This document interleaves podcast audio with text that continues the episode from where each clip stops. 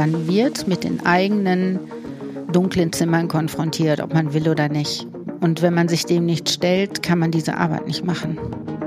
Moin und willkommen zu Was heißt hier gestört?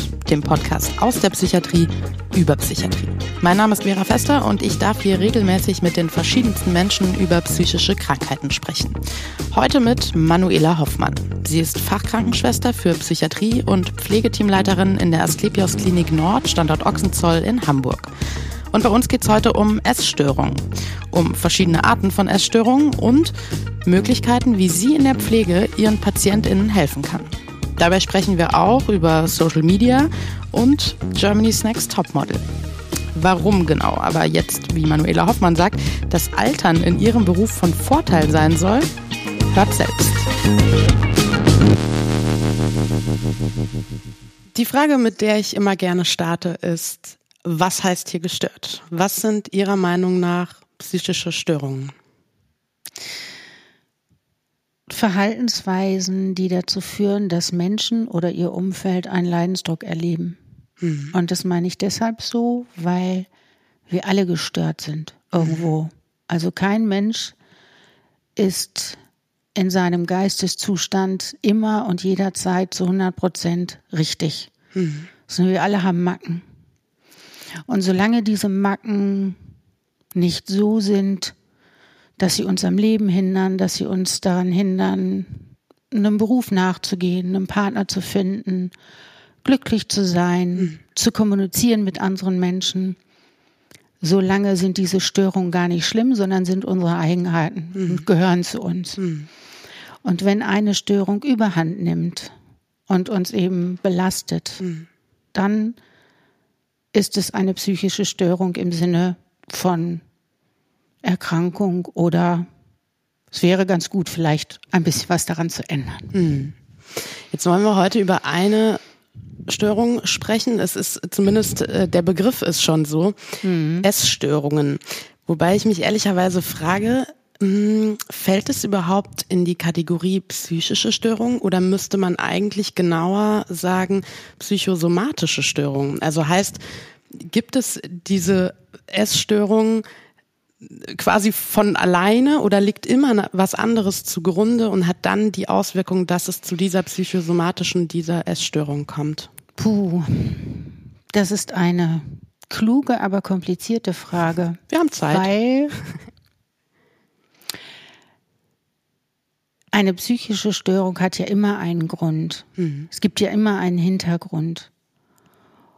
Und insofern ist das gestörte Essverhalten ein Symptom einer mhm. psychischen Störung. Mhm. Als psychosomatische Störung würde ich persönlich es nicht bezeichnen. Mhm. Okay. Mhm. Um erstmal so ganz allgemein in die Thematik reinzukommen, welche verschiedenen Formen von Essstörungen gibt es denn überhaupt? Mm, die bekannteste ist wohl die Magersucht, mhm. ähm, die meist junge Frauen betrifft, mhm. aber auch zunehmend junge Männer. Ähm, weniger bekannt ist Binge-Eating, wobei das die häufigste Essstörung ist. Binge-Eating, erklären Sie es einmal kurz. Ja, Binge-Eating ist ein vermehrtes Essen, meist auch mit ähm, Essattacken, mhm. die aber nicht reguliert werden, wie zum Beispiel bei der Bulimie. Da mhm. gibt es Essattacken, das wäre dann auch die dritte häufige mhm. Form der mhm. Essstörung. Da gibt es Essattacken und ein anschließendes Erbrechen. Mhm. Und beim Binge-Eating ist das nicht so. Mhm. Dann gibt es noch so absonderliche, oder absonderliche ist das falsche Wort, aber ähm, seltene Essstörungen wie ähm, Pika, also nicht Nahrungs äh, Mittel essen, also so mhm. etwas wie Sand oder okay. ähm, ja, irgendetwas, was halt überhaupt nicht ähm, als Nahrungsmittel mhm. zählt. Mhm. Ähm, dann gibt es noch ähm, Essstörungen im Bereich von nur gesundes Essen, mhm. Essen, also eine Fixierung auf gesunde Ernährung. Das nennt sich Orthorexie. Mhm. Ähm, Und das wären sie im Groben, mhm. würde ich sagen. Ja. Und ähm, Sie sagten jetzt noch mal ganz kurz so, also klar, die diese drei Haupt, ich sag mal Anorexie, Bulimie, Binge-Eating, diese drei Hauptessstörungen oder die so bekannt sind, wie sind die in etwa im Verhältnis? Also jetzt nur mal aus aus Ihrer Realität, aus Ihrer Berufserfahrung vielleicht auch raus. Was kommt da am häufigsten vor? Also in der Klinik sieht man schon am häufigsten die Anorexie, mhm. weil sie ähm, wenn sie ähm, ausgeprägt ist, auch einen Handlungsbedarf ergibt, mhm. also auch einen körperlichen Handlungsbedarf. Mhm. Das kann dahin gehen, dass ähm, Zwangsernährungen gemacht werden müssen. Mhm. Also bei einem sehr niedrigen BMI ist es einfach so, dass die Körperfunktionen nicht gewährleistet mhm. sind. Das ist zum Beispiel bei der Bulimie nicht so oder nicht mhm. so akut und mhm. beim Binge-Eating auch nicht. Ja, da haben wir dann irgendwann ähm, die Spätfolgen durch, durch sehr starkes Übergewicht. Mhm. Aber die, ähm, die Schwere der Erkrankung er tritt nicht so abrupt und nicht so massiv ein wie bei der Anorexie. Hm. Darum ist das die, die im in die der Klinikalltag Klinik, dann ja, am meisten genau. vorkommt. Ne?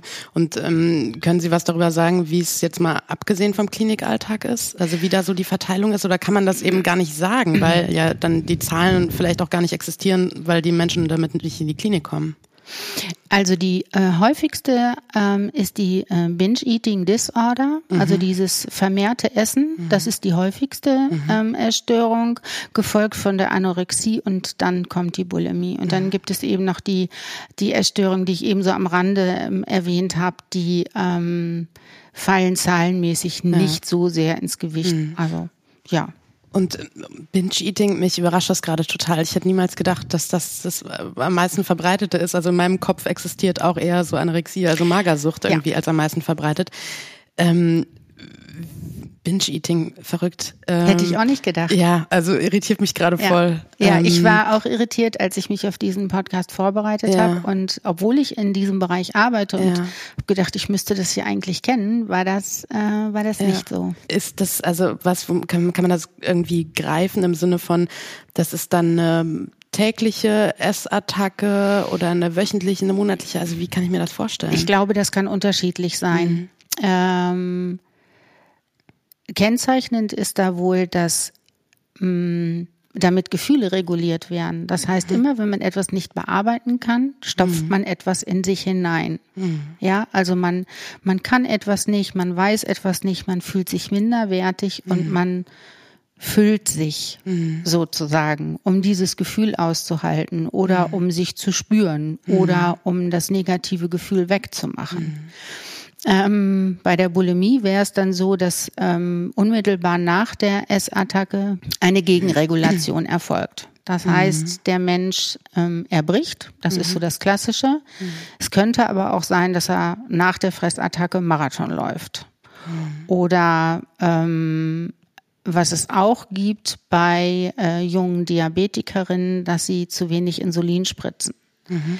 Ähm, das gehört aber nicht zum Binge-Eating. Ne? Das mhm. ist nochmal eine andere Form, aber es ist auch ein Purging-Verhalten. Purging, Purging, heißt? Purging heißt eine Gegenregulation zum Essen. Ah, okay. Mhm. Und ähm, von der, jetzt muss ich gucken, ob ich den Begriff noch hinkriege, Orthorexie, von der Sie, Orthorexie genau. richtig, ne? von der ja. Sie gesprochen haben. Ähm, ist da auch dieses, äh, dieses Gegenregulieren äh, quasi Thema oder? Mm, nein, nicht, nicht in diesem, äh, in diesem Begriff mhm. Orthorexie. Mhm. Da geht es wirklich darum, dass ähm, Menschen ähm, total fixiert sind, nur gesunde Sachen zu mhm. essen. Mhm. Und das hört sich ja erstmal gar nicht so schlimm an. Ne? Mhm. Also man würde ja so denken, ach, das ist ja ganz nett. Also ich habe immer schon mal versucht, ohne Zucker zu leben, weil das soll ja nicht so gesund sein und so. Und ähm, das kriege ich nicht hin. Mhm. Ne? So. Und ähm, bei diesen Menschen ist das aber so, dass sie das so massiv machen, mhm. dass sie damit natürlich auch von, von ähm, Sachen ausgeschlossen sind. Mhm. Also das heißt, sie können auch nicht ein Stück Kuchen essen, wenn sie irgendwo eingeladen sind zum mhm. Kaffee. Oder sie können nicht in ein Restaurant gehen und einfach nur ein Essen bestellen. Mhm. So. Und das schließt Menschen ja aus und mhm. damit sind sie isoliert. Mhm. Und auch erst dann hat es einen Krankheitswert. Mhm. Ne? Also wer jetzt sehr auf seine Gesundheit achtet und ähm, sehr bewusst lebt, mhm. ähm, ist das ja auch noch in Ordnung. Mhm. Also es geht wieder in so in dem Bereich rein, den ich zu Anfang gesagt mhm. habe. Ne? Also ähm, es ist dann eine Störung, wenn es wirklich am normalen Leben behindert. Mhm. Nochmal auf den allgemeinen Begriff Essstörung, gar nicht so sehr jetzt nochmal auf die einzelnen eingegangen. Ähm, betrifft es eher jüngere oder ältere Menschen? Eher jüngere. Hm. Es betrifft meist Menschen ähm, kurz vor oder in der Pubertät. Hm. Ähm, Gerade bei, bei Bulimie und Anorexie ist das so. Ja. Ähm, Essstörungen sind Erkrankungen der westlichen Gesellschaft, der, der guten und reichen Gesellschaft. Ah, okay, gibt es in armen spannend. Ländern, gibt hm. es das nicht. Hm. Ähm, also Länder mit, mit äh, hohem Einkommen ähm, sind ungefähr 0,45 Prozent der Bevölkerung an einer Essstörung erkrankt, bei mittlerem Einkommen 0,18 Prozent mhm. und bei niedrigem Einkommen 0,09. Okay, wie erklären Sie sich das? Also da kann ich nur so eine ganz persönliche mhm. Annahme ähm, sagen.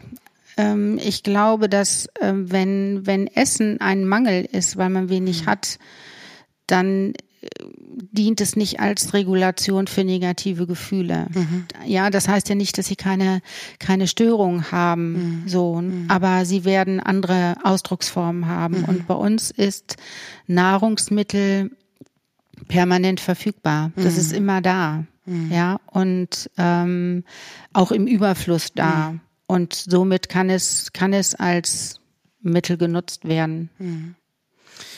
Und ähm, wenn Sie sagen, es betrifft vor allem jüngere Menschen ähm, in einer bestimmten Lebensphase, lässt der Eintritt, ne? Mhm, also nicht, genau, dass es dann genau. mit dem mhm. Erwachsenenalter weg ist, mhm. sondern wer das, wer das so jung bekommt, ja. der hat meist auch ein Leben lang damit zu tun. Mhm. Aber wenn wir vom Eintritt sprechen, wenn Sie sagen, es geht da eher um Jugendliche oder jüngere Erwachsene, ähm, ist das automatisch auch eine oder kann eine Erklärung dafür sein, wo das überhaupt herkommt? Also sind das bestimmte Umstände, die mm, im jugendlichen Alter in dem mhm. Umfeld, in der Familie ähm, passieren und sich denn sowas entwickeln kann? Ähm, ich glaube, es sind bestimmte Konstellationen, die da aufeinandertreffen müssen. Mhm. Und ähm, aus meiner Beobachtung kann ich sagen, dass es schon bestimmte Familientypen sind mhm. und es sind auch bestimmte, bestimmte Mädchentypen oder jungen Typen, die mhm. dafür anfällig sind. Mhm. Welche? Ähm, junge Menschen mit einem eher geringem Selbstwertgefühl, mhm. mit einem hohen Bestreben, perfekt zu sein, richtig zu sein, keine Fehler zu machen, ähm, gut anzukommen, ähm, ihr, ihr Inneres danach beurteilen oder sich selbst danach beurteilen, welches Feedback sie bekommen. Mhm. Also die, ähm, die es brauchen, dass man ihnen sagt, dass sie schön und dass sie toll sind mhm. und dass sie alles richtig machen. Ähm, es sind aber auch junge Menschen, die ähm, ein hohes Kontrollbestreben haben mhm. und, und ähm, die Kontrolle über den eigenen Körper, der ist immer gegeben. Mhm. Ja, also wenn sie ähm, Familiendynamiken nicht kontrollieren können, wenn sie äußere Einflüsse nicht kontrollieren mhm. können, sie können kontrollieren, ob sie essen oder nicht. Mhm. Das heißt, das ist so für viele Betroffene so die letzte Möglichkeit. Kontrolle über den eigenen Körper ja, bedeutet Kontrolle übers Leben und gegebenenfalls ja, auch über den. Rest. Mhm. Ja, würde ich so sagen. Mhm. Und es kann natürlich auch in unterschiedlichen Art und Weisen als Ausdruck genommen werden. Also wenn man jetzt zum Beispiel ähm, eine junge Frau hat, die oder ein junges Mädchen, gehen wir mal jetzt von 15-jährig mhm. aus mit, ähm, mit jüngeren Geschwistern mhm. und die Eltern trennen sich mhm. so in, in diesem Lebensbereich ähm, was natürlich auch für eine, für eine Mutter schwer ist. Mhm. Der Vater ist weg, mhm. so im schlimmsten Falle. Mhm. Ähm, und so eine ältere Tochter, die 15-Jährige, bleiben wir einfach mal dabei, mhm. äh, für die kleineren Geschwister die Verantwortung übernimmt, mhm. dann kann das an einer bestimmten Stelle irgendwann viel zu viel sein. Mhm. Und um sich dann ähm, auch bemerkbar zu machen, dass sie Unterstützung braucht, mhm. bleibt sie klein. Mhm. Ja, also macht ihren Körper künstlich klein, indem sie nicht isst. Ah, okay. Und welche Rolle spielt da das Thema Hilferufe, Wunsch nach Aufmerksamkeit? Ist das da auch ja, schon oft das, gegeben? Das, ja, das meinte ich damit. Mhm. Ja, also in dem, in der Konstellation, die ich eben beschrieben habe, ist es ein Hilferuf. Mhm. Ja.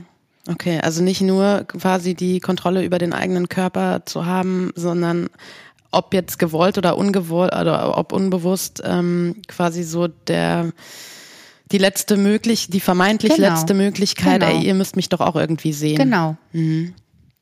Das heißt, das ist auch aus Ihrer Erfahrung heraus, ist das meistens so der Verlauf bei naja, beides. Also es kann beides sein. Es kann, mhm. es kann eben sein, dass es, ähm, dass es die Kontrolle ist, die man unbedingt mhm. behalten möchte, und es kann aber eben auch dieser Hilferuf mhm. sein. Mhm. Also das sind unterschiedliche ähm, Aspekte, die ich damit ausdrücken mhm. wollte. Aber ähm, so klar abgegrenzt ist das in der Realität natürlich nicht. Nee, nee. Ne? Und wahrscheinlich also, auch von Patientin zu Patientin, zu, von Patient richtig, zu Patient komplett unterschiedlich, richtig, immer individuell. Richtig. Mhm. Sogar die Essstörungen sind oftmals nicht so klar abgegrenzt. Mhm. Also es kommt durchaus vor, dass ähm, junge Mädchen oder auch junge Männer ähm, erst eine Anorexie haben, also mhm. Essen vermeiden, ganz mhm. dünn sind, das kann switchen in eine Bulimie, das kann mhm. auch switchen in ein Binge-Eating, also auf einmal mhm. zu viel essen. Mhm. Das kann sehr schwanken. Das ist nicht statisch, das ist nicht mhm. unbedingt immer gleich. Ich habe vor Ewigkeiten, das ist wirklich schon Jahre, wenn nicht sogar Jahrzehnte her, mal einen sehr beeindruckenden Film gesehen, eigentlich mehr zufällig und ich erinnere mich auch an eigentlich nichts mehr aus diesem Film. Ich weiß nicht mal, ob ich ihn fertig geguckt habe. Was bei mir aber total hängen geblieben mhm. ist, wie das filmisch aufgelöst war, wie ein junges Mädchen mit ähm, Magersucht sich selbst sieht. Da mhm. waren teilweise zerbrochene Spiegel in einem mhm. Raum. Ähm, das Mädchen, was echt, wo kaum noch was dran war, guckt in diesen Spiegel und es war eben filmisch so aufgelöst, dass es im Spiegel ja. sehr, sehr breit ist und so ja. versucht wurde eben zu zeigen, wie das Mädchen selbst sich sieht. Ja. Kann ich mir das genau so, wie das da filmisch aufgelöst wurde, vorstellen, dass das wirklich das Bild ist, was ein solches Mädchen in dem Moment im Kopf hat? Ja, ich würde sagen, ja. Mhm. Ähm, dafür gibt es auch einen Begriff, der heißt Körperschemastörung. Mhm. Und ähm, meiner Meinung nach ist es sehr wichtig, da immer mit hinzugucken. Mhm. Also ein junger Mensch, der in die Klinik kommt und untergewichtig ist, natürlich ist da das erste Ziel, ähm, dass er an Gewicht zunimmt, um mhm. einfach diese Körper, also die gesunden Körperfunktionen wieder zu, zu gewährleisten. Und der nächste Schritt ist, ähm, ein vernünftiges Essverhalten oder ein gesundes mhm. Essverhalten zu etablieren, das teilweise eben auch unter Kontrolle, also mhm. dass wirklich geguckt wird, dass genug gegessen wird. Ich persönlich glaube, dass das nicht reicht. Mhm. So, ich glaube, dass es ganz wichtig ist, ähm, an dieser Körperschemastörung zu arbeiten mhm. und genau zu gucken, ähm, wie empfindet ähm, der Mensch sich selber. Mhm. Weil wenn er dabei bleibt mhm. und in den Spiegel guckt und findet sich dick mhm. ähm, und das natürlich auch mit, mit allen erdenkbaren negativen Worten spickt, mhm. also der wird nicht nur von sich sagen, dass er dick ist, sondern mhm. der wird fett und ekelig sagen, mhm. ähm, dann ist es wichtig, an diesem Thema zu arbeiten und ihn möglichst dahin zu geleiten, dass er einen wohlwollenden Blick auf seinen Körper hat. Wie gelingt das? Weil ich stelle mir mhm. gerade vor, Sie stehen, ich weiß nicht, wie Sie vorgehen, da können wir gleich nochmal genauer drauf eingehen, aber ein Mensch, der in den Spiegel guckt und jeder drumherum sieht, wenn er gesund ist, objektiv betrachtet, dieser Mensch ist spindel, spindeldürr. Wie kann man einer Person klar machen, dass das eine verzerrte Wahrnehmung des eigenen Körpers ist? Das stelle ich mir total schwierig vor. Also wie, wie funktioniert das? Mm. mm. Im Grunde könnte man sagen über Gewöhnung. Also es gibt eine Übung, die heißt Spiegelkonfrontation. Das heißt, man nimmt ähm, sich Zeit und einen Spiegel mhm. und stellt diesen Patienten wirklich 20 Minuten vor den Spiegel und der muss sich beschreiben. Mhm. Und über die Gewöhnung ähm, tritt, tritt etwas, äh, tritt ein anderes Bild ein, tritt mhm. auch eine wohlwollendere Sichtweise ein und eine Akzeptanz. Und das genau ist das Ziel. Mhm. Also die erste Übung, ähm, wenn man das mit ähm, jungen Menschen macht, muss man auf alles gefasst sein. Auf Weinen, auf Vermeiden, auf ähm, ich möchte das nicht. Mhm. Ähm, und nach zehn Tagen oder 14 Tagen ungefähr tritt schon, tritt schon so etwas ein wie, ich kann das und mein mhm. Körper ist besser. So, mhm. und da müssen die nur dabei bleiben. Mhm. Bei diesen Übungen ist es wichtig, dass die, dass die in kurzen Abständen gemacht werden. Mhm. Und darum ist Pflege auch so wichtig in mhm. der, in der Klinik, weil genau das wäre dann ein Bereich oder ist ein Bereich von Pflege. Mhm. Ja, also das läuft ja mit den anderen Berufsgruppen zusammen. Ähm, wenn der Psychologe sagt ähm, oder ähm, in den Gesprächen herausfindet, dass Körperschemastörung ein Thema ist und vielleicht die erste Übung macht, ähm, dann übernimmt Pflege nachher diese Übungen. Da gibt es Bögen für mit Vor- und Nachbesprechungen. Mhm. Da wird genau geguckt, ähm, was ist das schlimmste Gefühl, was eintreten kann.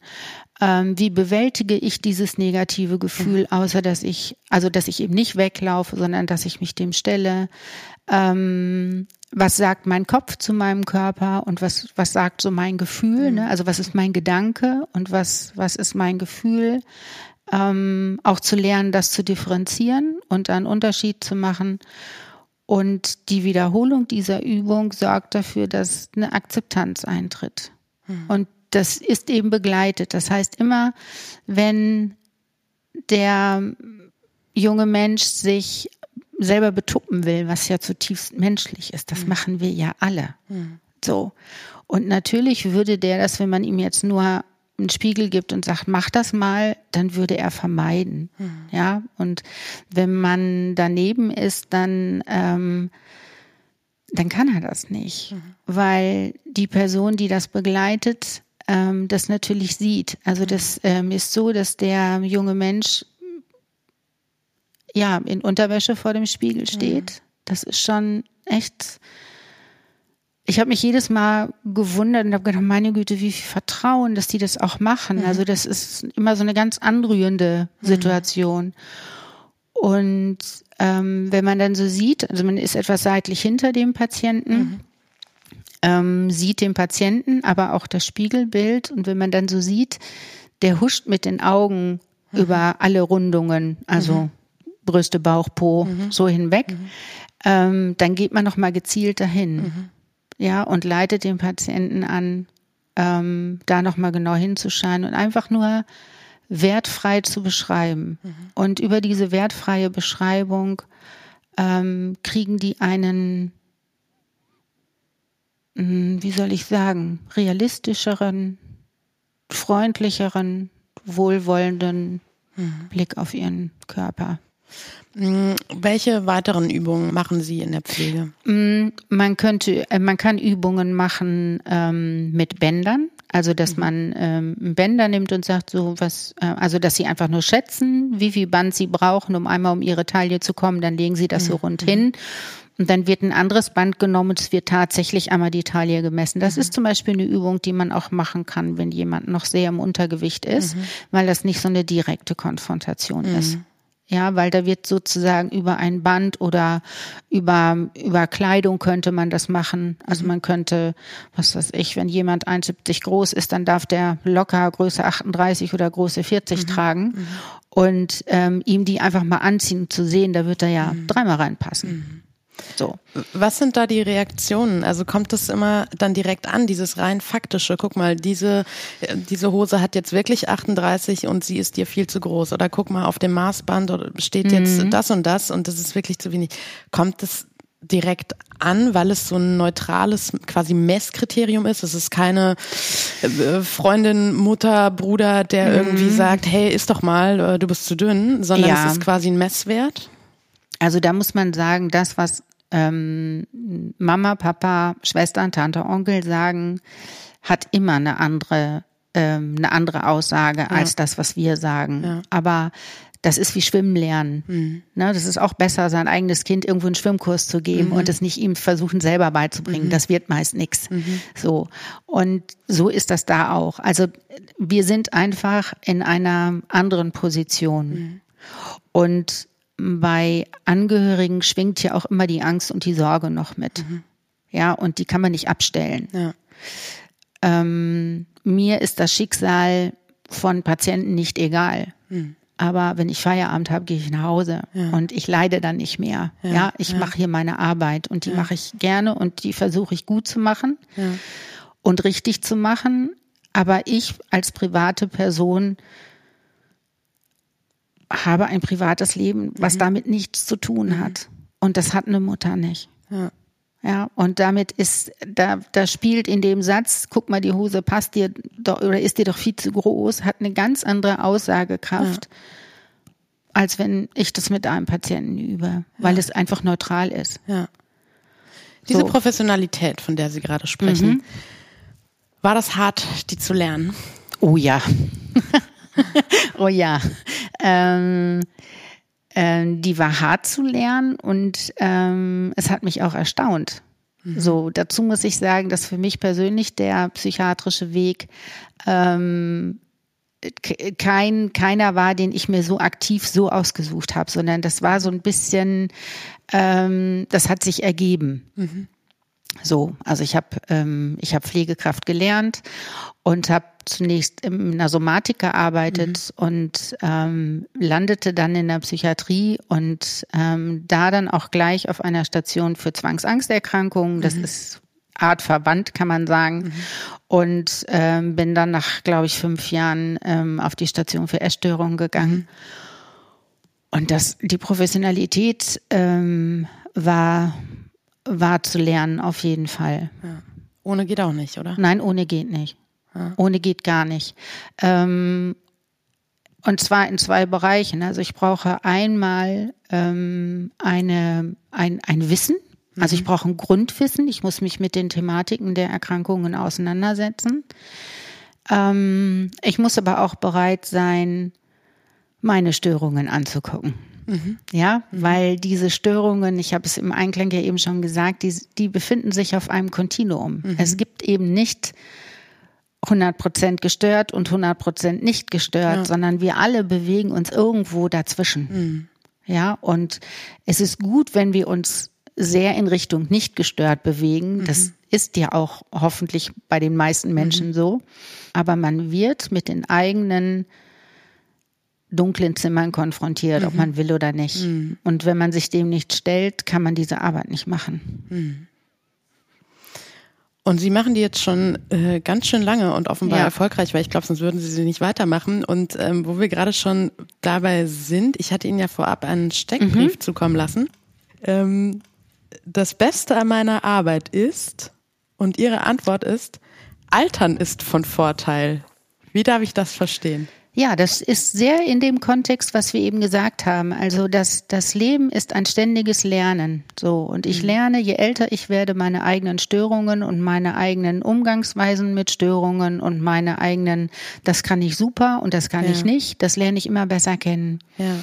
Und ich fülle meine persönliche Schale von, von zwischenmenschlichen Kompetenzen mit jedem Gespräch. Und mhm. ich kann das alles immer wieder einsetzen. Mhm. Und das meine ich damit. Also diese Lebenserfahrung, die, ja. ähm, ja, die Erlebnisse, die ich selber gemacht habe, auch mhm. mit, also ich weiß nicht nur theoretisch, wie man mit Schwierigkeiten umgeht. Mhm. Ich bin alt genug, ich hatte schon welche. Mhm. So. Verstehe, ja. Und ähm, von daher ist das, ist Altern gut und mhm. man wird auch irgendwie gelassener. Mhm. Ja, man wird so authentisch gelassener. Mhm. Ähm, wo ich mit 20 noch um Gottes Willen geschrien hätte, ja. sage ich heute, ja, komm. Ja. Das ist nicht so schlimm. Ja, okay. Ja, schön. Altern ist von Vorteil. Merke ich mir. Ja. ja. Ähm, wo wir gerade schon kurz unterbrochen haben, würde ich gerne weitermachen mit ähm, einem kleinen Assoziationsspiel. Mhm. Ich nenne Begriffe und Sie reagieren wie auch immer. Ähm, völlig egal. Ähm, das erste Wort. Waage. Also ich meine die Personenwaage, nicht das Sternzeichen. sollte weg. Okay. Krankenhaus. Schön, wenn man nicht drin ist. Als Patient? Mhm. Ja. Manchmal vielleicht auch als Angestellter. Angestellte, wenn es zu viel wird, oder?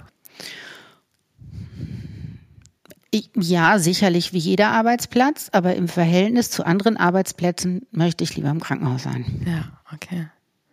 Restaurant. Herrlich. Germany's Next Topmodel.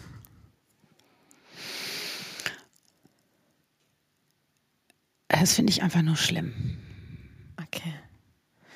Auf letzteres komme ich deshalb, weil, also ich finde es auch schlimm, ähm, weil wir im Vorgespräch das Thema kurz hatten. Mhm. Da haben Sie sowas sinngemäß gesagt wie, ähm, man bekommt keine Essstörung, weil man Germany's Next Topmodel guckt. Ja. Aber dass das schon in einer, ja, auf eine Art irgendwie eine, eine Bedeutung hat. Ähm, was anderes liegt zugrunde. Aber vielleicht kann sowas auch, auch verstärken. Ich weiß nicht mehr hundertprozentig, wie Sie es gesagt haben. Ja, ich habe gesagt, von, äh, man kriegt keine Erstörung von, von Germany's Next Top Model gucken. Ähm, das alleine reicht einfach nicht aus. Mhm. Ja, also ein, ähm, ein junger Mensch muss schon auch irgendetwas mitbringen oder es muss eine bestimmte Familienkonstellation sein mhm. oder es muss alles zusammen sein und dann kann natürlich Germany's Next Top Model das noch noch triggern sozusagen. Mhm.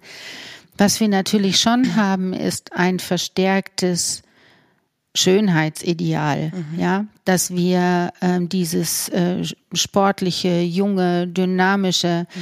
ähm, so äh, so hoch bewerten, mhm. so und ähm, dann, dann, also es kann schon sein, dass es so Konstellationen gibt, wo, wo Mütter von diesen jungen Frauen hm. ähm, auch ganz schlanke, tolle Figuren haben und die die hm. Kleidungsstücke tauschen können. Das heißt, die haben so dieses, dieses normale mütterliche Gegenüber nicht. Mhm. Ne? Also normalerweise ist eine, assoziiert man Muttersein ja mit was anderem als mit mhm. Größe 36. Mhm. Und ähm, das, das kann, also diese, dieses Gesamtpaket kann, fördert auf jeden Fall ähm, das Entstehen einer Essstörung. Aber mhm. alleine diese Sendung, damit würde man ihr viel zu viel Macht geben. Mhm. Also die hat sie definitiv nicht verdient. Mhm. Aber das Gesamtpaket Schönheitsideal, ja. Ja, und genau, steht auch im Grunde ja in dem Fall nur stellvertretend für diesen, ja, irgendwie dieses, dieses Schönheitsdenken, Selbstoptimierungswahn. Ähm, würden Sie sagen, dass sich das und auch ich sag mal so Bilder, die über Social Media gepostet werden, mhm. dass das in den vergangenen Jahren oder Jahrzehnten dafür gesorgt hat, dass Essstörungen vermehrt auftreten? Oder vielleicht durch was anderes ausgelöst werden? Also ich meine, dass es die schon mhm. immer gab, ist irgendwie klar. Also wie gesagt, ich, ne, Sie sagten auch, ähm, das allein ist jetzt nicht äh, schuld daran, dieser Schönheitswahn, was auch immer. Aber verstärkt es die Situation? Ich glaube, das tut es. Ja, ich, ich würde sagen, ich glaube, das tut mhm. es. Also wir, wir, ähm, wir leben ja in einer, in einer Zeit, die, die ist ja so ein bisschen verrückt. Mhm. Ja, also junge Mädchen haben alle lange Haare, alle einen Mittelscheitel und haben alle die gleichen Augenbraue. Mhm. Das ist ja gerade mhm. so, ne? Und sehen damit irgendwie total gleich aus. Mhm. Und auf der anderen Seite ähm, wollen wir aber so individuell sein. Mhm. Und ähm, für mich passt das irgendwie nicht so zusammen. Mhm. Ähm, ich glaube, dass, dass diese, diese Zeit ungünstig ist. Mhm. Dass, ähm, mm, dass auch so diese, diese irreale Darstellung von jungen Frauen, also auf der Straße habe ich noch keine gesehen, die aussieht wie bei Instagram. Mhm. So. Witzig, ich auch nicht. Ja, komisch, ne? Ich frage mich immer, wo ja. die alle sind, ja. aber mh, mm, ja, ja, aber es wird dahin gestrebt, mhm. ja? Also ähm, die, die, jungen Mädchen trauen sich schon gar nicht mehr so ein bisschen ähm, anders zu sein. Mhm. Und ich glaube, das ist stärker als früher. Mhm. Also ich erinnere mich an meine Jugend. Wir hatten alle ähm, Jeans an, ganz enge. Ähm, und äh, wir hatten alle Bundeswehrparker. Das war zu der Zeit mega hip, wenn man so einen mhm. grünen mhm. Bundeswehrparker hatte. Und damit waren wir auch alle gleich. Mhm.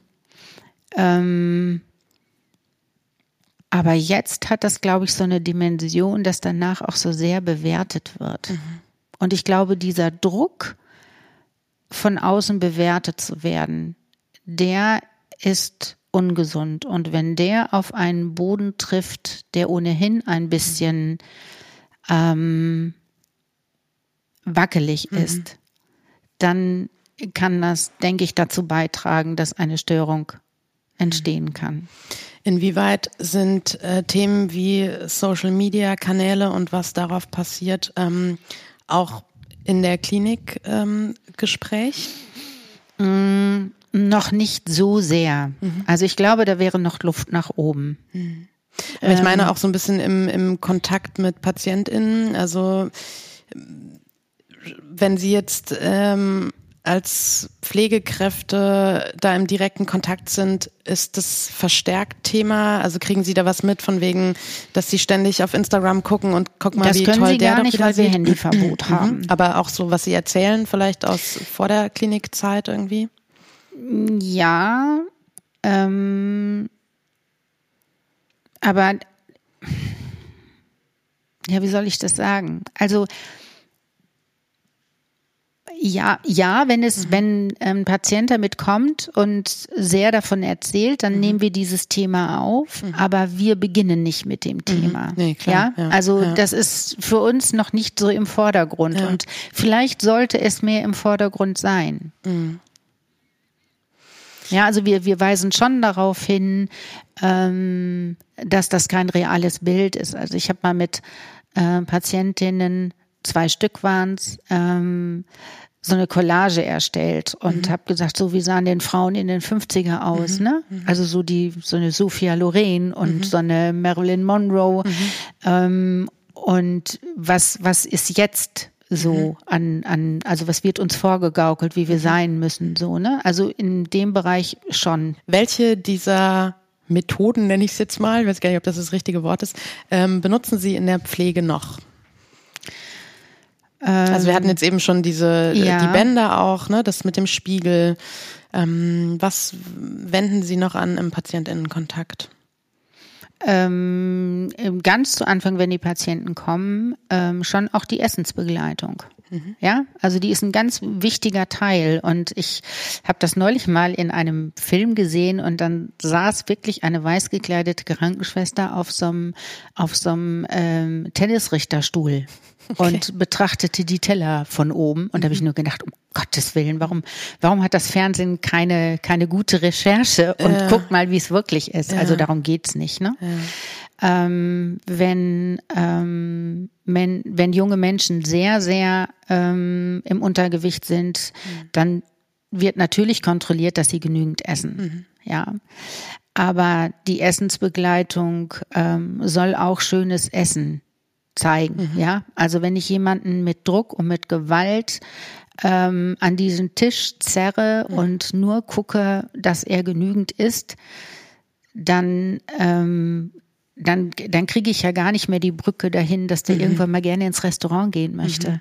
Ja, mhm. und das Ziel ist ja, Sie haben eben gefragt äh, bei dem Wort Restaurant, mhm. da habe ich glaube ich lecker oder schön oder, oder herrlich habe ich ja, gesagt. Genau, herrlich herrlich ja. habe ich gesagt. Und äh, ich möchte, dass ein Patient irgendwann ins Restaurant geht und sagt, boah, herrlich, mhm. wenn er eine Speisekarte hat, die Gutes verspricht. Wie gelingt Ihnen das im Umgang? wie stelle ich mir die Situation vor? Sie sitzen neben einem Patienten, einer Patientin und essen gemeinsam in Anführungszeichen. Mhm. Ja, das ist wie wirklich das gemeinsam. Ab? Wir essen mit. Mhm. Ah, okay, ja. So, wir essen mit. Ja. Also das reine Beobachten von Essen, das ist, das ist ja schon eine Dis genau, ne? ja. finde ich ja. Das ist schon eine Diskriminierung, sondern wir essen mit. Mhm. Ähm, wir, wir gucken, was ist eine normale Portion. Also wirklich von Anfang an. Die füllen sich, ähm, wenn sie es denn schon können, allein in Essen auf. Das wird vorher aber besprochen, mhm. ob sie eine Portionsgröße wirklich abmessen können oder ob mhm. wir das tun sollen. Ähm, also wir haben kein Tablettsystem. Mhm. Ähm, dann wird die Portionsgröße aufgefüllt, entweder von uns oder von dem Patienten. Und dann isst man. Und ähm, wenn es Patienten gibt, die da noch ganz große Schwierigkeiten haben, dann wird es im Vorfeld besprochen. Mhm. Also es gibt sozusagen eine, eine Essensvorbesprechung. Mhm. Was könnte heute besonders schwer sein? Es wird auch geguckt, gab es vielleicht am Tag vorher ein schwieriges Telefonat mit den Eltern, was mhm. einem den Magen zuschnürt. Mhm. Ähm, gab es eine Situation, die, ähm, die einem Übelkeit hochkommen lässt. So, also mhm. Sie merken schon, das haben mhm. wir im mhm. normalen Leben ja auch. Ne? Ja. Also nicht in jeder Situation schmeckt uns jedes Essen mhm. gut. Mhm. So. Und ähm, darauf wird dann eingegangen und dann wird geguckt, wie kann man, wie kann man dieses Gefühl jetzt vom Essen weglassen, wie kann man das im besten Fall vorher kurz klären, besprechen, ähm, wie kann man das auf eine gute und gesunde Warteschleife stellen. Also angenommen, man hat ein Telefonat, was irgendwie schwierig war, ähm, dass man überlegt, so, aber das ist noch nicht das letzte Wort. Mhm. Ich kann da auch nochmal anrufen und kann da was mhm. zu sagen. Und wenn man das nicht kann, dann kann man Zettel nehmen und das aufschreiben mhm. und einen Brief schreiben mhm. oder ein Tagebuch oder was auch immer. Mhm. Es gibt irgendeine Strategie, um mit diesem negativen Gefühl umzugehen. Mhm. Und ähm, das wird besprochen, bearbeitet und dann ist es weg vom Essen. So, das muss vorher passieren. Gesunde Menschen können das alleine, so und machen mhm. das auch. Und ähm, unsere Patienten müssen das ein Stück weit lernen. Mhm. Und dabei geben wir Unterstützung. Und dann beim Essen, ähm, da gibt es keine Probleme. Mhm. So, da gibt es einen mhm. Teller, da ist was drauf, das ist im Idealfall richtig lecker und mhm. dann wird das gegessen. Versuchen Sie denn dann auch ähm, die Thematik absichtlich in eine andere Richtung zu lenken oder ist das Essen Thema beim Essen? Das Essen ist Thema das Essen. Ist Thema. Das heißt, Sie ja. kann ich mir das so vorstellen, Sie betrachten gemeinsam den Teller, was da alles drauf mhm. liegt, besprechen mhm. das, versuchen mm, zu genießen sozusagen, genau. den Geschmack wahrzunehmen. Genau. Okay. Ähm, das thematisiere ich aber nicht mehr direkt beim Essen, mhm. weil das könnte ins Gegenteil überschlagen. Mhm. So, wenn ähm, also wir haben Essensbegleitung gemacht mit Patienten ungefähr naja, so zehn konnten das schon mal werden am Tisch. Mhm. Und dann guckt man halt die, die noch ganz besonders Schwierigkeiten haben, dass man die nah bei sich hat. Mhm. Ja. Und ähm, dann verabredet man vorher etwas. Also wenn dann jemand so gar nicht kann, ähm, dass man ein Gespräch anfängt. Also das bekommt man mit. Also man versucht es so ein bisschen locker zu machen. Also eine, eine Ablenkung zu, leer, zu lernen wäre falsch. Mhm. Ja, weil dann mhm. würden die ähm, sozusagen äh, vor lauter Ablenkung das Essen total vergessen und das nur in sich hineintun. Mhm. Und das ist nicht Ziel, ja. sondern Ziel ist, ähm, bewusst zu essen, mh, mm, das Essen auch wahrzunehmen, den Geschmack wahrzunehmen, die Menge wahrzunehmen. Mhm. Und ähm, sich aber von Gefühlen, die dann hochkommen, nicht überfluten zu lassen. Mhm. So. Und das ist ein Weg. Also man, man lernt Strategien, damit umzugehen. Ähm, negative Gefühle muss man auch mal aushalten. Mhm. Das gehört zum Leben einfach auch dazu. Mhm. Und nicht jedes Essen ist immer total lecker. Mhm. So. Und ähm, nicht jedes Gefühl lässt sich vorm Essen auch wirklich beheben, abstellen. Mhm. Ähm, und negative Gefühle dürfen auch einfach mal sein. Mhm. Das ist ja mutmaßlich in den meisten Fällen ein sehr langer Prozess. Ja. Wie lange sind die Patientinnen, kann man es überhaupt sagen, im Schnitt hier? Ja. Stationär heißt ja auch irgendwie immer die, es ist schon sehr ausgeprägt. Ja. Das stimmt. Wobei wir ja eine Psychiatrie sind, reine Erwachsenenpsychiatrie. Mhm. Das heißt, wir nehmen ab aber 18 auf. Mhm. Ganz selten mal ab 17. Mhm. Ähm, und damit sind wir an diesen ganz jungen Mädchen, also deren Eintrittsalter 13, 14, 15 mhm. ist, ähm, die haben wir bei uns in der Klinik nicht. Mhm. Mm, bei uns sind die, naja, ich würde so sagen, zwischen sechs und acht Wochen. Mhm. Und ähm, es gibt eine, also die Möglichkeit der Intervallbehandlung. Mhm. Das heißt, die, wenn, also wenn es Intervall ist, dann gehen Sie nach sechs Wochen mhm. ähm, mit einem Übungsplan. Mhm. Und beim ersten Intervall könnte man sowas vereinbaren wie Gesicht, äh, Gewicht muss gehalten bleiben. Mhm. Also Sie dürfen während der ähm, Entlassphase nicht abnehmen. Mhm. Ähm, müssen aber nicht zwingend zunehmen, mhm. sondern einfach nur Gewicht halten. Wenn sie dann wieder aufgenommen werden, ähm, steigen sie ja schon in einem anderen Level ein sozusagen. Mhm. Und beim zweiten Intervall könnte man dann sagen, so, und jetzt muss auch draußen noch Gewicht zugenommen werden. Mhm. Ähm, dann kriegt man insgesamt eine Behandlungszeit vielleicht von fünf Monaten oder ein halbes Jahr oder vielleicht auch acht Monate mhm. zusammen und damit ist die Essstörung noch lange nicht weg. Mhm.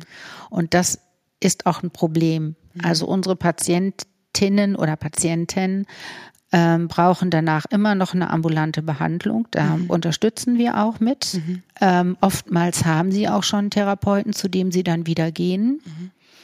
Und es gibt Wohngruppen. Mhm. Und diese Wohngruppen, ähm, die Plätze sind das ist meine persönliche Meinung viel zu wenig, mhm. weil das bringt so richtig viel. Mhm. Ich habe ähm, zehn Jahre lang nebenbei noch in einer Wohngruppe gearbeitet. Mhm. Ähm, für junge, es waren fast alles Mädchen, zweimal waren Jungs da, mhm. ähm, junge, junge Menschen mit Erstörung. Ähm, das ist ein langer Prozess. Mhm. In der Wohngruppe mussten die schon BMI 19 haben. Mhm und so ein bisschen ja, Toleranz. Sagt mir jetzt gerade so gar nichts, wie viel, also was. Ne, es, also ein Untergewicht fängt bei 18 an. Mhm.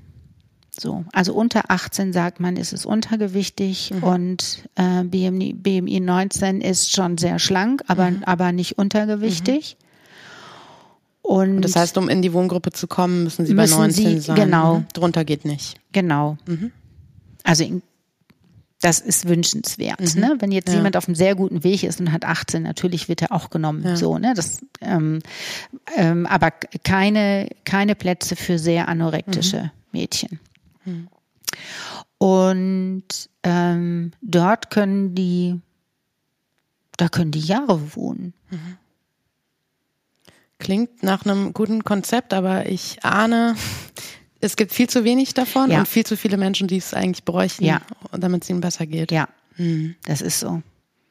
Also die Warteliste für diese, für diese Wohngruppe ist schon, ist schon lang. Mhm. So. Und das andere ist, dass manche das auch nicht so wollen. Mhm. Manche kennen es vielleicht auch nicht so oder werden da nicht so rangeführt. Ähm, natürlich sind auch, spielen Kosten eine Rolle. Mhm. So, diese Plätze sind, sind, ja, sie sind schon sehr teuer. Mhm. Auf der anderen Seite kann ich sagen, dass die Mädchen, die ich dort kennengelernt habe, ähm, das war noch mal so ein Schritt weiter. Und das mhm. war für mich im Hauptberuf Tätige ähm, hier im Krankenhaus, die ja irgendwann nichts mehr davon mitkriegt, wie es mhm. weitergeht, mhm. war das ganz spannend, das da mhm. zu sehen. Mhm. So und ähm, ich weiß von äh, von von ähm, jungen Menschen dort, die einen guten Einstieg ins Leben geschafft haben, mhm. also die, die einen Beruf gelernt haben. Eine hat neulich geheiratet. Mhm. Ähm, von einer anderen habe ich jetzt gehört, dass sie mit ihrem Partner ein Kind bekommen hat. Mhm. Ähm, also die, die so in das, was wir gesundes Leben mhm. nennen, mhm. gehen und die das ohne diese Begleitung, glaube ich, so nicht geschafft hätten. Da bin ich mir mhm. ziemlich sicher. Jetzt haben Sie, was ja schön ist, von den positiven Fällen berichtet. Mhm. Ist das die Mehrzahl oder ist es eher so, dass es auch mit dieser sehr guten Unterstützung, sei es jetzt erstmal hier stationär oder dann aber eben auch in einer Wohngruppe wie die, von der Sie gerade gesprochen mhm. haben, ähm, ist es da nicht also ich stelle es mir manchmal so vor, jetzt mal so ganz platt gesagt. Ich bin hier in einem sehr kontrollierten Raum. Mhm. Mir wird geholfen. Ich habe Ansprechpartner auf verschiedenen Ebenen, verschiedener Berufsgruppen. Mhm. Ähm, mir geht's vielleicht in dem Kontext wieder halbwegs gut. Ich habe an Gewicht mhm. zugenommen und bin dann aber plötzlich wieder in einem Alltag, wo viele dieser Sicherheiten, dieser geschützte Raum wegfällt. Das muss doch oft zwangsläufig zum Rückfall führen. Tut es auch. Mhm. Tut es auch. Ähm in dem Wort ähm, Magersucht, also wenn wir jetzt mhm. diese Sucht nehmen oder mhm. Esssucht, mhm. ähm, steckt hier das Wort Sucht mhm. und ähm, die, da gehört es fast zum Alltag, dass es Rückfälle gibt. Mhm. So. Und wenn die mh, hm, bei uns in Behandlung waren, die, die können ja auch noch mal wiederkommen. Mhm.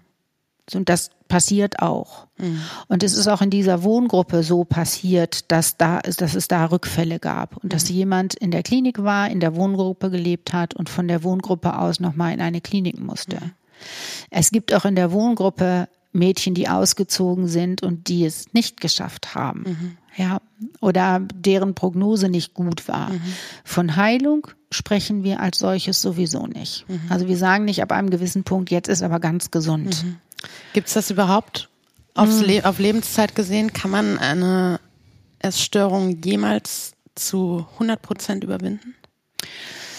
Dann müssten Sie mir jetzt sagen, was das bedeuten soll, zu 100 Prozent überwinden. Ja, genau. Schade, ich dachte, genau. Sie antworten direkt. Natürlich, ja, ich habe es ja. im gleichen Moment gemerkt, als ich die Frage gestellt habe. Genau. Mm, Und so ist, ja, ist auch, genau. kann man also, nicht. Kann man nicht, ne? Kann Weil, man nicht. Also den Umgang, den, das kann man vielleicht schaffen, den Umgang genau. damit. Aber ja, okay, das heißt, man könnte im Umkehrschluss sagen, ein Leben lang besteht die Gefahr, dass ja. es durch irgendeinen Auslöser oder auch ohne Auslöser Richtig. es wieder von vorne losgehen genau. kann, in welchem Ausmaß auch immer. Mhm. Ja, und wir wissen ja nicht, was auf einen solchen Menschen ähm, noch zutritt.